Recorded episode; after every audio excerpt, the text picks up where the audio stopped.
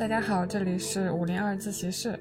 我们今天聊的话题是关于极端天气与灾难救援。这次我们有幸请到了呃平兰基金会的创办者、理事长王珂。大家好，很高兴与大家分享。王珂也是一个极限运动爱好者，但是在汶川地震之后，就是转型做公益了。然后现在常年在各个灾害现场出现，有点像一个中国队长呢。嗯，还做不到那么样神通广大，还是尽一份心力吧。嗯，还有一位嘉宾是王庆，是界面新闻国际报道的主笔，刚刚只身一人前往这个 COP 二十六，也就是联合国气候大会，进行了全程的报道采访，也是亲临一线看了关于气候变化的最大的全球的讨论。哦，大家好，大家好啊，我是王庆，很高兴又来做客这个五零二自习室。因为其实关于这个气候的议题，是我这两年在国际报道当中。嗯，越来越经常会撞上的一个议题。就我本来自己之前主要是关注这个国际的政治经济，但是也在近年的报道中会觉得气候是一个越来越不可以忽视的元素。也是在这样的一个背景下，然后当时去到了这个呃，就是气候大会啊，去报道了一下格拉斯哥正在发生的这个事件。呃，但今天来呢，其实主要是想听这个王队分享，因为呃，在过去这几年，特别是今年这个郑州。洪水救灾期间，当时也是读到了一些关于王队和他的这个团队的一些报道，所以今天呢，主要是啊跟翠翠一起吧，来听一下王队的分享。嗯，不知道你们有没有感受到，就这两年的灾害发生的越来越频繁，而且和极端天气似乎有这种明明确的相关性，比如说。我记得去年四川有火灾，然后今年的两场暴雨分别在郑州和山西的，都造成了非常严重的灾害。嗯，王队，你在灾难救援过程中有感受到吗？和极端天气的相关性越来越密切了。呃，能够感受到这几年的灾害确实增加了，但是客观的说，多少是因为极端天气造成的。从科学的角度来讲，我还不能给出一个非常明确的答案。但从我们自己的体会来说，这两年的洪水，呃，尤其比较明显，它的频繁的程度和它的呃严重的程度，呃，是感觉明显的有变强的。那还有，我们其实国家本身是一个多灾的气候条件，长期以来是，但是因为这两年我们的网络的更加发达，所以说得到的信息更多，也会感觉到灾害增加。这个需要从科学方面，就是更多的去判断。呃，但可以肯定的是，这两年气候变化本身对灾害一定是产生了呃影响。那个我们在一线的救灾救援工作中是能够有切身的一些体会的。比如说今年呢，尤其是哪几次的这个灾害是和天气有关的？嗯，我们自己觉得，像今年河南、山西的水灾是跟以往有所不同。比如说，我们今年的汛期明显的去延长了。我们在以往的救灾中，比如在我们叫七就七下八上，就七月下旬到八月上旬是洪涝灾害比较集中的时期。一般来说，我们在七月份、八月份救灾比较多。进入到九月份之后，基本上这种洪灾就呃减轻了，我们很少有这种救灾的行动。但今年一直持续到十月份，其实我们现在在山西的救灾还没有完全停止，因为还有灾后的一些工作在进行。整个来说都比我们以前的这个时间变得延后，就也就是说灾期灾期变得呃加长了。而且您刚刚说那个七上八下，可能更多是和南方这个梅雨季节相关，一般都是东南沿海那些地方洪涝灾害。但是今年也可能我以前没有关注到吧，那我觉得它往北移了。嗯，对，有往北移的这种呃趋势。比如说，其实其实今年，呃，东北的灾情也是比比较严重的，但是没有得到足够的呃关注。啊，那确实看媒体报道的不多。是的，就是还有一些小型灾害，嗯，得到的关注不够大。嗯，但实际上我们呃能够明显的感觉到整个确实是北移了，因为我们往年，嗯，在比如说去年还在安徽救灾为主，那么再往前，我们可能在。呃，江西啊，甚至更南方一些，但是今年我们都集中在河南、山西，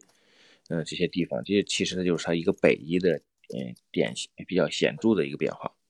对，王倩老师，你在 COP 二十六大会上，大家有谈论到相关的话题吗？呃，对，其实 COP 就是这个。它全称是叫做这个呃联合国的气候变化大会，嗯，它是这样，它其实每年的会议呢，它有一定的议程，所以今年的这个议程呢，首先它其实并不是说跟这个极端天气直接相关，它今年的议程呢，其实主要还是去完成说巴黎协定。也就是二零一五年，当时在巴黎达成的那个关于气候的协议文本当中，有一些还没有完全解决的技术细节。所以这个气候大会呢，它其实是一个由联合国召开的，有全球啊近两百个国家，每个国家都派出代表去讨论啊协议细节的这么一个大会。嗯，所以大会上关注的议题其实还更多的是巴黎协定当中。嗯，一些特别是比如说像这个当时呃讨论的比较多，这个第六条关于全球的一些碳市场机制，还有包括各个国家他们的一些这种减排的方案、减排的贡献，呃，但是另一个方面呢，呃，我确实是感觉到今年的这个气候大会啊，由于在过去这一两年、两三年当中，极端天气在全球各个国家的频发。它呃让这个大会具有了不同以往的一种紧迫性，呃，因为以前我觉得大家在讲到气候的时候，因为气候跟天气呃他们还不完全是一回事嘛。之前在谈到气候的时候，很多人会觉得那气候变化是一个可能会影响，比如说南极、北极，或者说一些很遥远的太平洋岛国，呃，我可能这辈子都不会有去到没有机会去到的一些地方，是影响这些遥远人们的事情。呃，但是由于这个极端天气，呃，在近一年来的频繁的发生，特别它发生的这个地点，还不光是说一些抗风险能力比较差的农村地区，也包括城市。那像我们知道，今年郑州地铁站是遭遇了这个灌水，然后除此之外，其实在我生活的欧洲。嗯，在德国也发生了非常大的一个洪灾，然后也是导致了很多人的这个死伤。然后在伦敦，洪水也是入侵了城市，城市里面发生一个灾害和农村里面发生一个灾害，它得到的这个媒体的关注其实还是有所不同的。所以也是在这样的一个情况下，嗯，来参加大会的人他们会感觉说，哎，那确实。嗯，我们聊了很多年的气候，但我们现在每一年我们都感到更紧迫，就是气候变化这个事情，它离我们是越来越近了。呃，然后至于说到说气候变化跟极端天气之间的这个关系，刚才王队啊也简单的提到，那当然有一些这种科学的研究，但是大量的研究还在继续的进行当中。我之前听过的一个说法，就是说，呃，为什么说气候变化跟极端极端天气之间是？啊，有联系的一个很主要的原因是，当这个大气的温度越高的时候，你的这个持水能力其实就越强。所以，然后现在由于这个强全球变暖，所以大气里面其实保持了更多的水分。所以，当比如说满足这个降水条件的时候，因为现在空气里面水分更多，所以就会导致更强烈的降水。那这是气候变化可以用来解释为什么洪水越来越多的一个很主要的原因。那除此之外呢？全球性的极端天气也不光包括洪水，它也包括像这个野火，然后极端的高温等等等等。所以我会感觉，确实是由于这两年的极端天气，让气候变化变得跟每个人都很相关啊。它也因此部分体现在了今年的这个联合国的气候大会上啊。这是我的一个感受。谢谢王倩的分享。气候变化和极端天气的相关性可能还有待时间的验证，但是极端天气对日常生活的影响，不止国内还是国际上，这两年应该都有比较明显的感知了。嗯，王队今年参加了郑州和山西的暴雨的救灾，呃，投入的时间也很长，给大家介绍一下这两次救灾的它这个受灾的情形、救灾的难度、救人的重点有什么不同。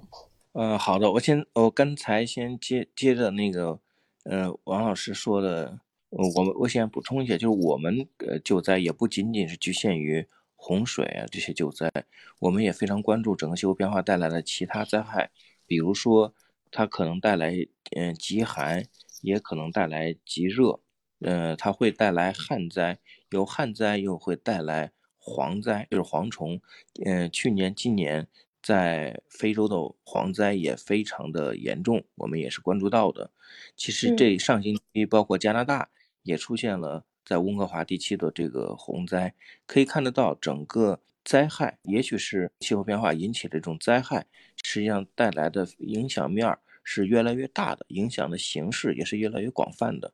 这是我自己的一个体会。嗯，可以接下来说一些我们在河南和山西的救灾的一些体会吧。就是河南的救灾，应该说是超出我们的预计的。嗯，因为往年在除了很早以前，河南因为黄泛就黄河泛滥造成的洪灾，像这种因为下雨造成这么大的灾害，是我们没有预计到的。我们在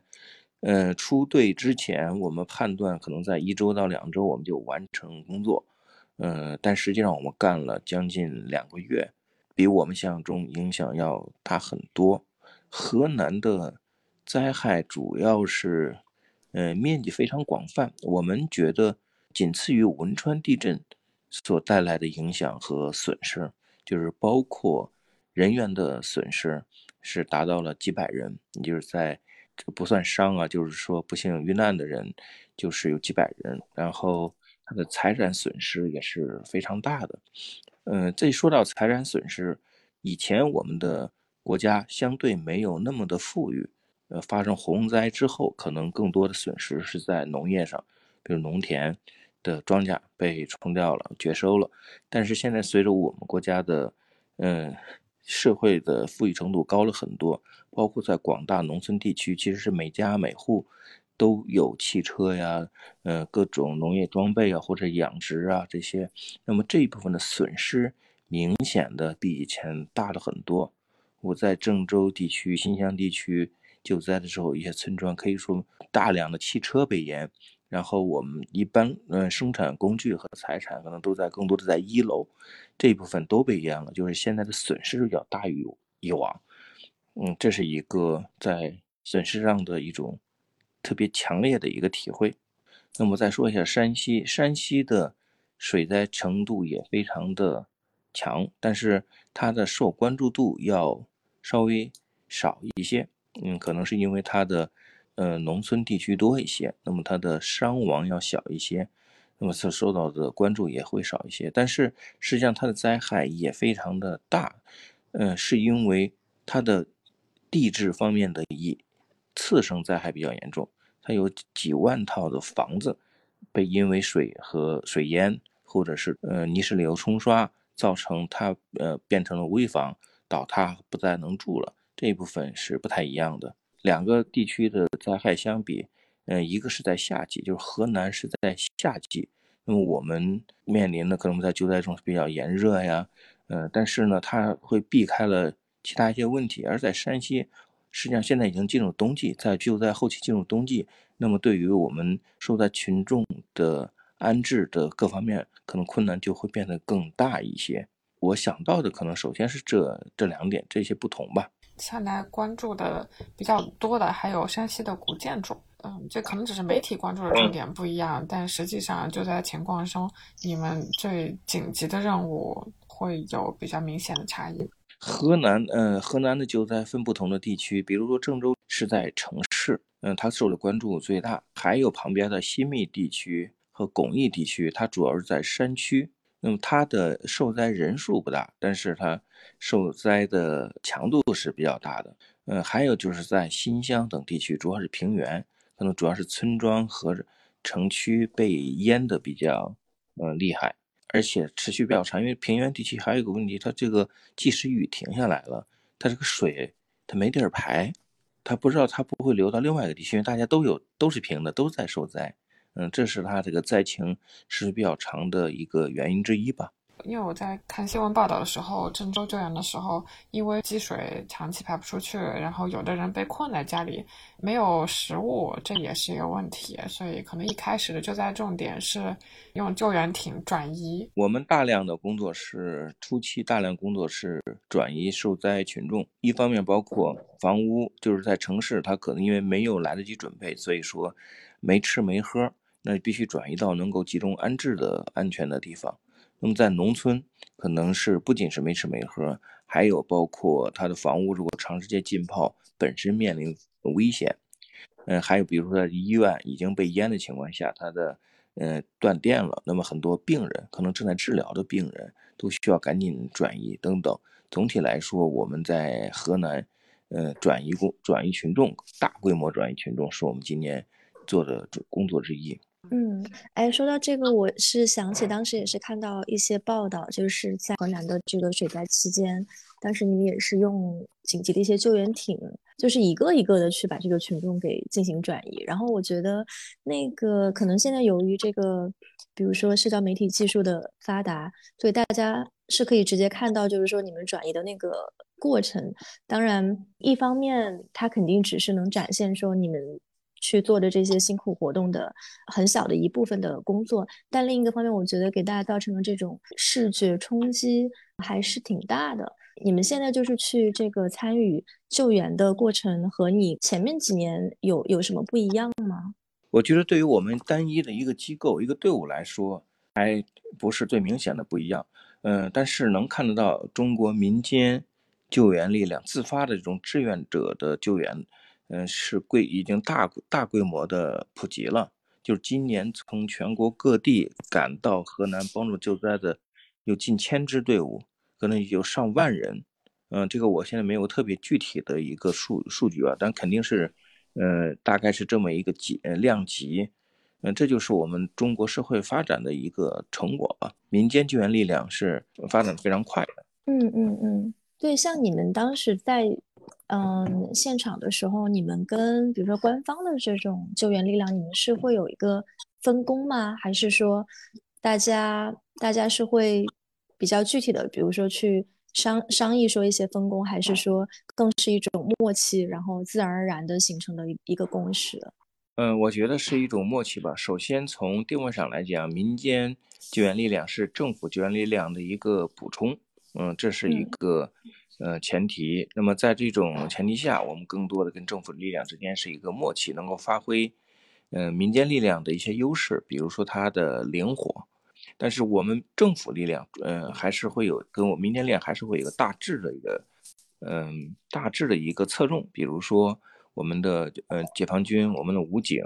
消防部门，他们更多的是在战略上，比如大的水库、呃大坝等重要基础建设的保卫。那么我们民间力量可能就是像水一样，哪里需要就流向哪里。嗯，那么它就在转移群众啊，呃，包括一些细节上，呃，有很强的一个补充。那么就形成了目前这种官方和民间充分配合的一种形式。嗯，可以说这是这十多年来中国，嗯，误打误撞出来的，就是这不断磨合出来的，形成了一种默契。其实也没有说是包括政府或者是民间专门去设计。而是这些年社会发展出的一个结果。还想补充问一下，你们在在城市和乡村的救援会有哪些呃具体的不同？你可能你不参与，你就感察感感受不到的。呃，应该说城市的人口密度比较大，人比较多，呃，也容易引起关注。嗯，但是城市本身的呃基础还是更强一些，就是个灾害。相对容相对来说容易被各种力量，所以能够迅速的度过它最困难的时期。被包括它的排基础设施，包括它的嗯救灾的各种装备啊，可能更齐全一些。比如说郑州，那么我们在几天之内可能就会把它排掉。嗯，但是我们在广大农村地区的关注度相对低一些，另外它是面积比较大，人员比较分散。那么我们的救援力量就发挥的，嗯，作用就容易时间可能比较长。比如我们在郑州可能集中在一块儿，几天就能解决问题。可能在一大片农村地区，我们那么多人撒进去，就显得人手还是不够。嗯，它当地的排水呀，各各方面的设施也不是那么的多。那么必然农村地区的救灾肯定要更困难一些。嗯，而且我之前在郑州救援的一个微信群里看到很多群里会发消息嘛，说郑州哪儿哪儿或者新乡哪儿哪儿需要救援。有的消息是通过他受灾人的亲友转出来的，然后比如说你在农村，很多老年人其实他们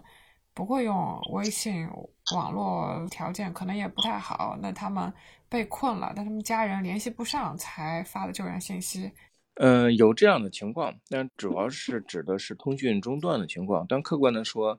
嗯，至少在今年河南、山西来说，大部分地区的信号，大部分地区，尤其城市或者是呃近郊地区，还是保持了一定的通畅，那么也能发出很多救援的信息。因为我们现在城市化建设已经有了一定的进展，原来我们认为是农村的地方，可能现在已经城市化了。比如我们在新乡就特别明显。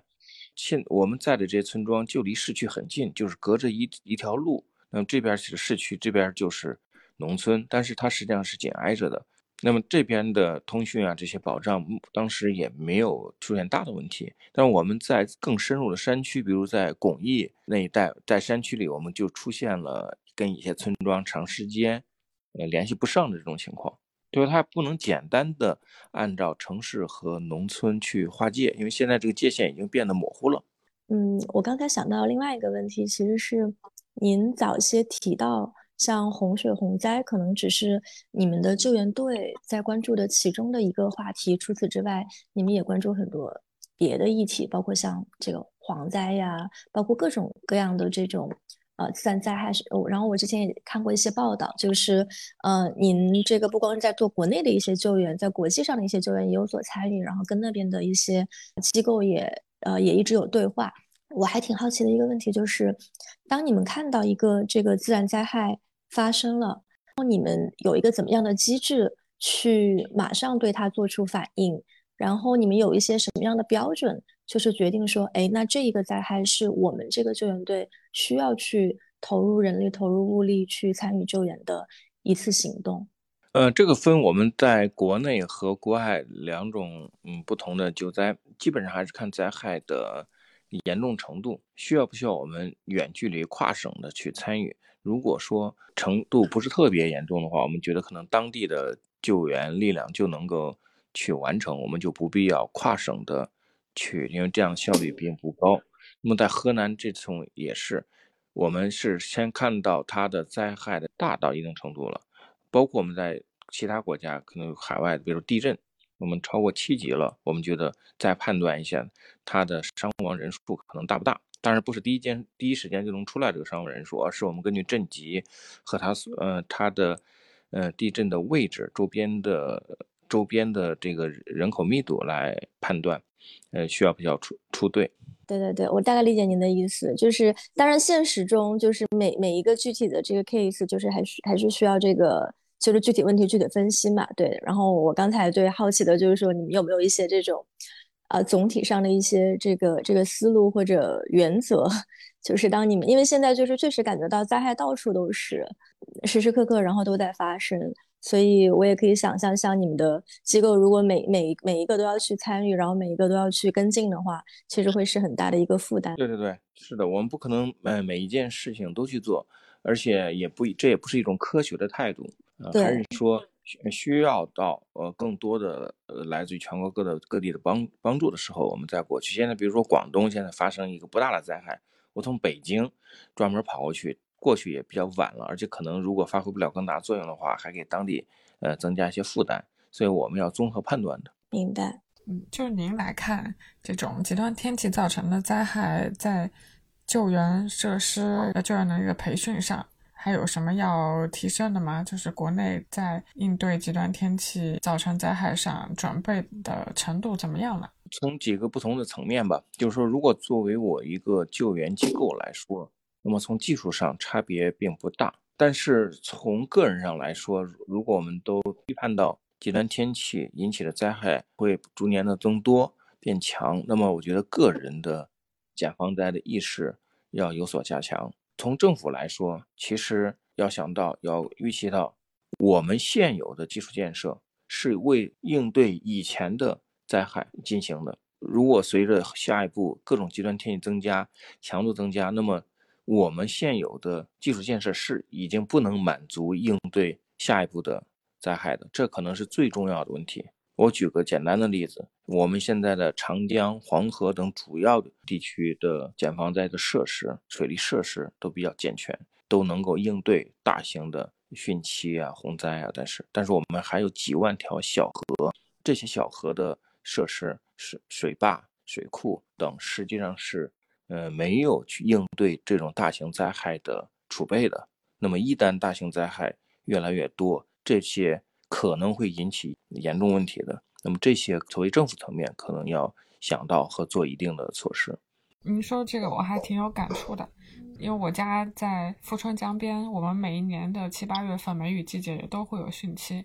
但是都会提前预警，然后到洪峰的时候都会在上游水库先拉闸放水。然后，呃，今年那个梅雨期间洪涝其实也挺严重的，就是你能看到村子里大水，呃，像瀑布一样给滚过去。但是当地的政府的应对就非常成熟，他可能会提前组织基层的干部去把老人啊或者这个残障人士啊先提前转移。对，这是需要大量的嗯基础建设的投入的。你现在刚才像结合您家乡这种情况，如果你上游的水库的容量呃不够怎么办？如果这个堤坝的强度不够怎么办？那么原来它只是应对以前的一种灾害的，那现在灾害大了，这些这些可能都不够了。一旦这些不够，出现溃坝等，那就是大灾。所以这可能是未来很重要的一个隐患。嗯，除了这种基础设施，其实还有救灾设施上的救灾设备上的储备。因为在郑州暴雨过程中，我有注意到，发生之后是从全国各地在调呃救援艇，救援艇不够，就皮划艇俱乐部就捐他们的皮划艇，还有就是挖机，各个厂家提出要用自己的挖机去参与到救援当中。就挖机本身并不是专业救援设备吧？对，这就是还是说有不同，不需要不同的维度去去看，包括您说这个挖机，它也是重要的。你比如说我们堆砌堆这个大坝、加固大坝，这需要重型机械，这个问题还不是特别的严重。我觉得刚才说的第一严重的是现有的大的基础建设，呃，实际上是可能不够。包括像郑州这么大的城市，为什么会出现那地铁这样的事件呢？就包括两方面的问题，一方面我们的硬件设施。包括大城市，包括更广泛的农村和很多没有还顾及不到的那些呃几万条小河，它的硬件设施已经无法很好的应对未来可能的大型灾害，它的标准是不一样了。第二个是软件部分，就是我们的各层的意识，从政府层面，包括郑州这一次反应可能慢了，因为没有想到这样的情况，在我们目前的工作流程中没有应对这样这种情况的。相应的工作流程和决策流程，所以这就是我们在软件上可能就出的问题，包括从一直到社区有没有及时的做呃减防灾的设施和有没有这个意识，有没有提前做准备，那么这些都是一个系统工程。具体到我们的救灾的技术或者救灾的本身的装备，相对在里面还是小的问题。呃，对，我想补充一个点，就也是今年在关注这个郑州水灾期间，当时啊做过一些采访，就当时问了一些国际上的专家，就是说我们现在都在讲，我们需要去呃至少开始准备，从这个基础设施上，从意识上开始准备，说极端天气它可能在未来会变得越来越日常化，越来越极端化。一个方面也是因为这个呃气候变暖，它现在的这个趋势已经是不可阻挡了。那它之后会引起说这个呃大气系统的一些怎么样的变化？这个我们现在还在慢慢的研究。但是有一个其实还挺有趣的点，就是我们要怎么样去定义极端天气？嗯，因为当时我问了一些科学家，我说那极端天气在科学意义上有没有一个比较科学的说法？比如说。你是要造成了多大指数以上的这种灾害的时候，我们可以说它是极端天气，而不是一种常见的自然灾害。呃，当时有一个教授就跟我讲，他说其实极端天气它更是一个媒体的用语，而不是一个科学的术语。就其实目前并没有就是关于极端天气的一个科学的定义。嗯，当然他们。科学界会有一个概念，就是说你用一个量化的概率来定义一个事物，比如说像统计分布里面，呃，就有一个叫做标准差的一个概念，它就可以用来衡量说某一个事件是不是呃不寻常。那如果一个事件它超过了这个标准差的多少倍之后，呃，它就会被认为是一个相对不寻常的一个概念。呃，落实到刚才王队讲的那种，就是我们。要怎么样在这个基础设施，然后再包括在意识上去呃应对这个极端天气，我觉得它其实又变成一个，它是一个经济账本。就是如果这个极端天气它发生的这个概率它是百年一遇，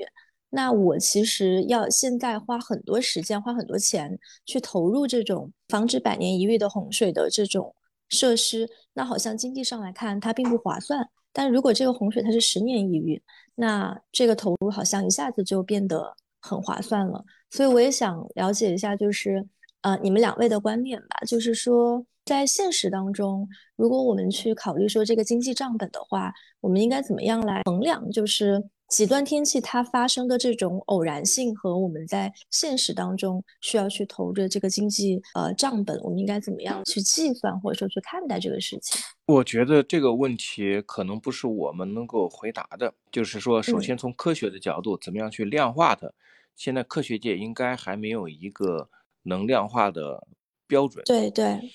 嗯，但是几乎是有共识的，就是说，现在极端天气造成的问题是我们现有的软硬件已经无法去面对了，应该去加强去这个建设，只是说怎么样去加强建设和加强到哪一步的问题，这是我自己的一个感觉。你看今年的河南水灾，它的损失应该是数以千亿计的，那如果我们提前拿出几百亿，可能就会减少很多损失。所以具体这个账，我觉得是要政府相关部门非常科学的再去论证。从我们参与一线的工作来看，这个已经是必须要做的事情了。前段时间，呃，我们这边也做了一个采访，是采访国家气候中心的副主任乔清晨。他提到一个重要的点，就是要把气候风险纳入国家安全体系。气候风险这个词儿，它指的是。气候其实会造成大量的人员和财产的损失，它也是一个经济上的重大损失。如果纳入国家安全体系，那经济账本可能就会更清晰。气候风险这个词儿其实越来越被一些金融机构还有投资市场所追捧了，他们会去评估。它有一个气候风险的评估系统，就看某一个企业，比如说它是农业产业的，或是在一些高风险气候风险地区的，那么气候风险对它的企业表现是有影响的。然后资本市场又会看重它的这套评估的结果，所以气候风险这个词可能会越来越提到可以被量化的那个程度。嗯嗯嗯，对，其实这个其实是一个是一个类似的讨论啊，就是。呃，这两年就是在评价说，比如说我们要减排减碳，然后要使用新的这种技术、新的能源，然后新的更可持续的呃经济模型的时候，呃，这个在气候领域，他们有一个概念叫做呃绿色溢价，也就是如果一个技术我采用传统的这个方式，和我采用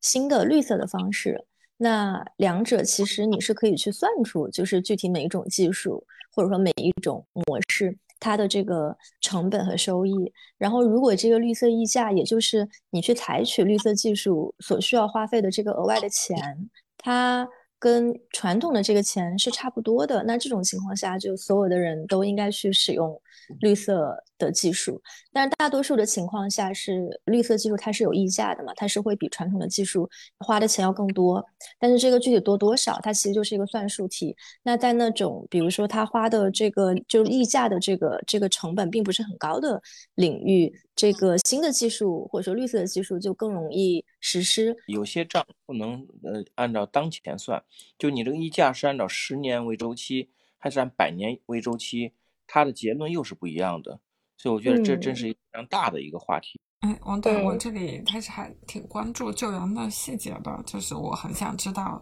现在有没有一些新的技术在运用到这种极端天气造成的灾害当中，会发挥更高效的作用。我看你朋友圈有发那个遥控救生器啊，然后无人机等等的这些新的技术，在救灾中会怎么发挥作用呢？呃，我觉得会发挥诶一些作用，我认为还是目前还是辅助性的作用。比如说我们的看了遥控这种嗯救生器，它也是在某些条件下可能能够用，比如说我们把它装上呃摄像头，呃装上图传。那么在水灾中，有些小地方我们进不去，我们救援艇进不去，可以让它去完成侦查任务，然后传给我们之后，我们根据呃了解的情况，制定救援、救灾救援的方案。嗯，比如说无人机，我们现在装备的无人机，它就有空投的功能，也是我们在这两年的救灾中的一个体会。经常在一个村庄中，我们暂时没有条件把呃受灾群众运出来的时候，我们用无人机先往那送一些东西，包括一些紧急的食物，尤其是药品，嗯等等。那么这是一种辅助的手段。再往大的说，像今年我们。看到应急管理部门用到了翼龙的这种无人机，在受灾地区进行应急通讯。因为，这一带已经通讯因为受灾情中断了，那么我们用机来恢复这一带的通讯。像这种应用都是在逐步的摸索。总体来说，肯定科技的发展会必然提高我们救援的能力和效率。呃，但是它也是一个逐步摸索的过程。等灾害发生了。再去使用的时候，总归还是晚了一些。再往上，比如说我们从国家的这种相应的减防灾的卫星，包括直升机的救救灾救援，我们还有很多空白。比如说我刚才提到的航空救援，那么我们在这一块就比发达国家要差距很大。那航空救援就是利用，比如用直升机，直升机有我们的脚车手，有我们的任务员，可以呃去在。一个屋顶上被困的屋顶上，把群众给救出来。那么现在我们能够用于航空救援的专业直升机是非常非常少的，嗯，这一块还是很大的空白。这个技术不仅仅是体现在我们一些小装备的应用，其实一些整个救援技术的体系上的应用有很多路还要走呢。因为我们是一个民间机构，所以说我们本身所掌握的。资源是非常有限的，可能我们会在一些小的方面做一些呃能储备，比如说呃中小型无人机的应用，可能是我们呃重视的一个方向。那么再往后，刚才提到的航空救援在民间的一些普及，也是我们准备呃做一些努力的一个方向。那今年你们参与的这些救援，对您有什么新的启发吗？然后到了冬季，也有一些大雪和寒潮的预警，北方有可能会形成雪灾。到现在，我们应该怎么去预防紧急情况的发生呢？然后雪灾的救援会有哪一些策略？我们没有专门的雪雪灾的救援，可能会有一些雪跟雪相关的救援。那么，如果说今年出现大的雪灾的话，它首先最大的破坏肯定是对基础建设的破坏，比如说道路。桥梁、电力，呃，包括因为降温，嗯，造成很多农村这个这个大规模养殖的牲口的大面积死亡，嗯，还有就是融雪，就稍微暖和之后，这么多融雪会引起洪灾，它不是一个具体的呃灾种。但是它可能会引起不同的灾害，那么我们根据它可能产生的不同的灾害，再去做相应的救援。从技术上讲，比如说，如果一个人在冰雪条件下掉入到一个冰窟窿里，那么我们去救他，我们叫冰面的救援，这可能会有具体的救援技术。你觉得个人可以做什么防范？我觉得雪灾其实主要就是防寒了。如果没有准备，那么人在野外条件下，如果在低温条件下，可能就是在十几分钟之内。就丧失这个活动能力，就会失温，呃，甚至到死亡。其实不即使在雪灾条件下，那么即使在大风低温条件下都有都有可能。所以在所以说在包括雪灾在内的所有的低温条件下，我觉得防做好防寒是最主要的。另外就是一些次生灾害，比如说因为道路造成它的交通事故会大幅度的呃增加。呃，包括嗯，有一些结冰的地方，冰的脱落都可能会个人造成这个伤害，所以这些呃都要个人要加强这个防范的意识的。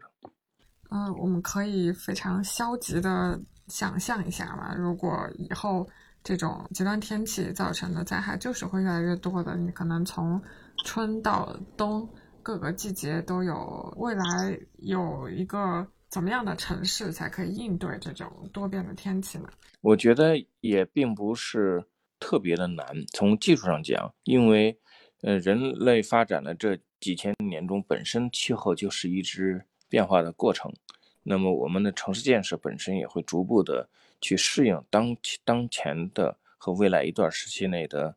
呃气呃气候变化造成的问题。这个我觉得我还是乐观的。比如说，呃，城市，比如加强排水，然后主要所主要的河流，甚至所有的河流都加强水利建设，然后我们在应对的软件上，就是包括制度上，包括工作流程上，嗯，都会。有更完善的措施，包括个社区和个人来说都有更好的防范，嗯，这些都可以使得我们未来是一个相对安全的状态。那么，为什么说到这个意识还是最主要的？不管是政府的全人类的意识，还是政府的意识，还是我们社区到个人的意识，因为这个有了意识才会做出所有的呃正确的反应。呃，前些天商务部发了一个。让加强大家这个呃储备一些呃 储备一些应急物资的这么一个呃文件一个建议，这个大家就会引起的一些想象，是不是要打仗了什么的？这就说明我们在和平时期，嗯，待的时间太长了。其实这是一个很正常的一个建议。那么随着疫情本身可能造成的不方便，或者是其他原因造成的。呃，我们其实平常家庭都应该做一些简单的一些储备，也如果有了这些简单储备的话，呃，就可以应对灾情。因为一般救灾我们可能就在前几天是困难的，那么随着各方面反应过来之后，就会逐步的解决问题。那如果前几天我们做了这样家庭和个人做了这样的措施的话，那么就不会引起那么多的呃困难吧。而且我觉得我国有一点是比较有优势的，是它的。基层执行力或者调度能力还是比较快的。对，嗯，不同的国家都有自己不同的优势。那么中国有自己的优势，就是包括我们的集中力量办大事，就是包括我们有更强的凝聚力和民众有更强的集体主义，这些都是我们的一些一些优势。所以我觉得，只要意识上能到位，都都都有克服这些困难的条件的。嗯，王倩，你在欧洲长期生活，有感受到？欧洲城市在应对极端天气的时候，它有一套比较成熟的机制嘛？我们有什么可以学习的地方？我其实觉得这两年可能越来越是互相学习的一个状态。就是其实欧洲，如果就是你们到过欧洲的一些这种大城市，特别是像比如巴黎啊、伦敦这种大城市，你会发现它的基础设施是非常老旧的。像比如它的地铁站，伦敦的地铁站可能是一百年前建的。呃，但是它仍然是能够很好的满足，就是呃城市居民他们日常上下班的一个需求。但是他们在应对一些新情况的时候，确实也经常，就比如说像这个纽约地铁站之前，大家也看到，就是那个呃一个其实也并不是很大的一场雨，然后就让这个地铁站就就会进水。呃，但这也不影响他第二天又继续正常的工作，所以我觉得欧洲的它的一些基础设施，它建的比较早，然后它在应对一些新情况的时候会呃有一些乏力，但是它仍然有一定的韧性，就是它处在一个不断的去在旧的基础上不断的去进行更新的一个状态当中。嗯，但我觉得中国这两年，因为中国的很多包括像地铁站。包括像这种高铁站，就是很多大量呃是最近十到二十年新建起来的这样的一些基础设施，然后他们在建的时候，呃理想的状况下就已经能够把我们可能在近年来出现的一些风险给考虑进去，所以我觉得这个反而是可能中国相对来说比较有优势一点。那其实说到呃洪水洪灾或者说跟水相关的灾害，呃，其实荷兰是一个还比较有趣的国家。就我现在是生活在荷兰嘛，然后荷兰可能嗯大家有听说，就它其实很大部分的这个国土是通过填海造陆形成的。所以就是气候变化造成的，比如说海平面上升，它是很容易就是让这个国家发生海水倒灌。包括荷兰在六七十年代的时候，其实也遭遇了一场比较大的这种洪灾。但是总的来说，嗯，荷兰它现在在做的一种一种实践吧，呃，事实上是证明说填海造陆这样的一个方式是可行的，并且它建立出来的这个新的国土在防御。跟水相关的灾害上是有很强的韧性的。在过去这五六十年间吧，就是发生在六十年代的那个洪那个洪灾，其实是荷兰可能近一百年来发生过的唯一一次，就是造成比较大伤亡的一次洪灾。那在一个嗯低地国家，在一个跟水密切相关的国家出现这样的一个呃情况吧，其实确实不得不说，它的这个基础设施中还是有它非常聪明的一个部分。我觉得有有一个很有趣的点啊，就是这也是荷兰还比较特殊的一个地方。我在世界上的其他国家，我目前好像还没有看到过。嗯，就是荷兰，它有一个专门的叫做 Water Government，就水政府。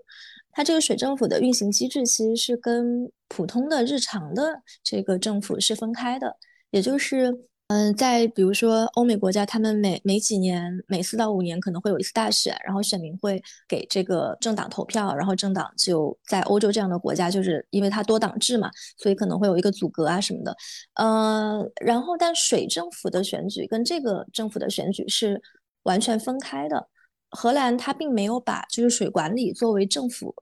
下面的一个部门，就不是说这个水利资源部不是这样的一个形式，而是它完全拥有自己的这种选民的授权，然后完全拥有自己的一个预算，然后完全是独立于啊现在由现任总理他领导的这个政府之外的一个运作的体系。那这个好处其实就是它能够保证说。嗯，它的水管理这一块儿，不管是说应对水相跟水相关的这种自然灾害，还是说去处理跟水相关的资源，它是有完全的这种独立自主性的。它不会受到，就是比如说政府现在可能正好是左翼政党执政，还是右翼政党执政，它不会受到这种政党政治的影响，而可以保证说我拥有一批非常专业的这种技术官僚，然后可以去独立的做出对啊民众最好的一个决策，是基于科学。基于事实的一个决策，而不是基于政党偏好的一个决策。那呃，它不一定能够就是直接应用到别的国家，并且水这件事情在荷兰人的生活中真的是特别特别的重要，毕竟是一个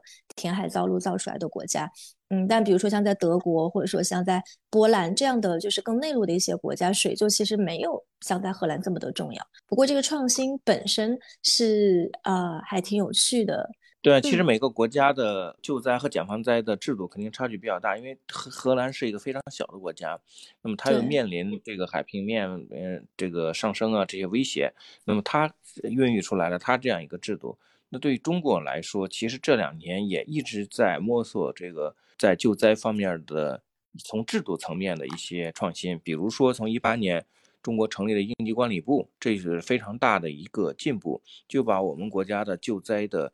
呃，机制呃进行了非常大强的一个优化。那么我印象深的是，在一四年以前，嗯，在前几年我们救灾能够感觉到，呃，我们的反应会有一些机制上的缺陷，比如说我们在雅安地震啊等等。那么可能是灾害发生之后，是由呃基层报到呃乡乡镇，乡镇报到县，县报到市，再报到省，再报到国务院，然后国务院根据这个统计和灾灾情，然后再下拨。呃，这个救灾物资到省市县乡村，那么这就一来一回，一个星期可能就过去了。那么在这一个星期的过程中，我们就会发现，在灾区出现了很多呃没有做出的反应，那就会出现一个救灾的一个空档。那么我们的呃救灾物资在那是是就可能非常缺乏的。那个一一个星期之后，各方面呃调拨才能逐步的到位。所以我们。民间救援队在在头一星期需要做的工作就非常的多。那么一八年以后，包括今年河南、山西来看，呃，政府的救灾机制都提高了很多。就是我们的，呃，虽然不是说非常完善，因为刚刚成立这个部门，也是在摸索怎么能够一，呃，达到预设的这个目标。但是能够看得到，我们的这个救灾的效率和协调机制要好了很多。嗯，这都是我们。我刚才说呢，我觉得在软件上、在制度上这些方面的一些呃优化创新，结合硬件的改善，可能才是解决问题的最终的方案。对，其实我自己还比较好奇的一个点是，嗯，关于狼队这些年在啊国际上去做救援，或者说去跟国际的一些这种这种救援机构去跟他们去对话或者合作时候的一些体验。嗯，因为之前也看到您的一些报道，就是说您在。海外去做救援的一些这个经验和观察，你觉得像现在这种中国民间的救援力量，呃，如果你把它跟国际上的一些这种民间救援力量去啊进行观察和对比的话，你你有没有一些体会？就是说这种，比如我们做的好的，或者说我们做的还不够好的地方，分别是在哪里？我觉得中国民间的救援力量是全世界独一无二的。嗯，其他国家都没有类似的这样救援力量。绝大部分国家救援力量首先还是政府的，然后就是社区化的。像中国这样这么大的规模，并且可以，呃，独立的开展相对独立的开展工作，并且可以进行跨国开展工作的这种这种类型的，好像我们只看到中国中国有。这也是从零八年汶川地震特殊的这个事件和结合当时。中国社会发展的几个节点孕育出来的一个特殊的一个状态。那么从技术上来讲，呃，救灾救援技术呢，就这么一些，比如说建筑坍塌，比如说水域，水域又分急流啊、静水呀。那么这些技术呢，呃，基本上还是全球是统一标准的。那么我们是一个向海外、向国际上学习的一个状态。那么向欧美国家、先进国家去学，那这些年。也差不多，基本掌握了大部分的技术，所以说在海外的时候，我们技术水平、装备水平和世界先进的有差距，但是并不大。即使我们这样的民间救援队中的，呃，相对骨干和精英的，那么在这个层面，我不敢说是最好的，因为毕竟欧美国家它发达的国家，它可能更有经验，很多技术源于他们，但是在灾害现场来说，差距已经不大了。哎，那你在这些年，就是国内国外去去到这种极端天气的救援现场，或者说别的这种呃自然灾害的救援现场的过程中，就是有没有那种时刻让你觉得，哦，那真的是还挺危险的？嗯，我觉得随时都有，不一定是我个人啊。比如说，嗯，我们泰泰国救援，它是一个公共安全事件，它不是一个灾灾害，但是在这个救援中，那我们随时面临危险，因为在洞里面的滑坠或者是溺水都有可能。那么我们在灾害救援中，比如那一样，我觉得我很难回答，因为它这个灾害是伴随着我们全程的。一个动作的失误或者一个意外的发生，都会带来我们在呃尼泊尔地震，呃我们在废墟里面的所有的动作，所有的呃这种救援的工作中，如果发生余震，它马上就可能第二次的塌方。那我们可能就在里面就出问题了，嗯，所以我只要它不发生，那么就是安全的。我不知道它什么时候发生，但只要发生了，就一下子可能是最严重的后果。所以说我很难回答哪一刻是危险的。就而且其实很多时候这个危险就是看不见的危险，其实是最危险的。去年在安徽救灾的时候，有一个呃消防官兵就遇难就牺牲了，那就就在我们工作的水域。那么他在那一刻，他就遇到了一个激流，呃，他就船就翻了。这种情况，我们就是在同一个区域工作的，所以说，如果我们没有发生，那么这一带看起来都是都是安全的。如果发生了，才知道这个危险是，呃，有这么一个危险在那里等着我们，可能我们只是，呃，错过去了而已。呃，因为也知道您之前是从事这个啊，就是户外运动嘛，就是是一个户外的这个探险的爱好者。你觉得从这样的一个背景过来，然后到现在就是进入救灾这个行业，做这个探险爱好者的这个经历，它对于你现在去应对一些可能救灾过程中遇到的一些风险，它是有帮助的吗？然后这两者它可能有一些什么样的不同？嗯，它肯定是有帮助的，而且正是因为我早年参加这种极限运动，才使我后来自然而然的做公益救援这个工作。嗯，这个源于零八年的时候，我是参加了这个火炬上珠峰的，嗯，行动的。呃，零七零八年我都在珠峰，然后零八年五月份完成之后，我当时是提前下来一些，因为我雪盲了，不断的拍东西，雪盲了，那么提前回到了北京，在北京的时候。整个上珠峰的活动顺利完成之后，在撤的时候开始发生五幺二的地震。从那儿开始，首先我身边的很多登山的朋友就直接加入到了救灾的工作，因为我们是有野外的工作能力的，嗯，山区的工作能力啊，各种地形地貌的工作能力，嗯，所以说它变成了很快就变成从登山运动员变成救援员。那么。在汶川地震之后，我们这一大批当时做户外运动的就开始做救援的初期，比如说山岳救援，也就是说北京周边也好，呃，其他地方也好，这个驴友游客呃走失了，我们去进行救援，从这儿开始再过渡到了后来的灾害救援。嗯，所以它是一脉相承的。这个极限运动本身带来的能够传承的，可能就是我们的一种一些精神，比如说，嗯，一种探索精神，一种勇气，呃，还有就是我们的一些意识。所有的探险、极限运动都是把安全放在最主要的位置上。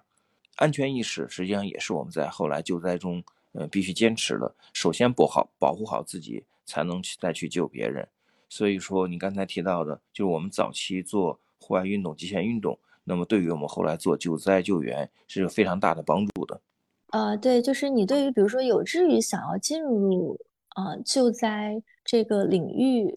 呃，然后又是新手的人，会有什么建议吗？首先，我不建议因为出于热情而参加这种救灾的呃志愿者也好，成为一个救援队员也好，呃，因为要结合你本身的。呃，条件，尤其是我们是个志愿队员，那就是你要有足够的时间，嗯，去训练。比如你的工作如果如果非常的忙，那你就很难有时间去训练。如果你没有足够的训练，你可能就达不到一定的标准去保护好自己，更别说去救别人。包括你的体能，包括你的心理状态等等。所以我觉得要结合自己的实际情况，而不能处于，因为它是一个危险度相对较高，嗯。嗯，不光是都要对别人负责，要对自己负责，所以我觉得这个要有充分的准备，包括自己心理的准备才行。不是说谁都适合做这个工作，也没有必要去做，都去做一线的工作。因为检防在的宣传也好，其他角度也好，也有很多工作可以做。如果真的是致希望致力于参与到行动中来，成为一名志愿的救援队员的话，我觉得那就是要不断的学学习和训练。嗯，拿拿出相当的精力，包括体能的训练，包括我们比如建建筑坍塌，我们用于地震的，包括我们各种水域救援，包括绳索比较长的训练时长等等，基本要达到这些条件，我觉得才能成为一个救援员吧。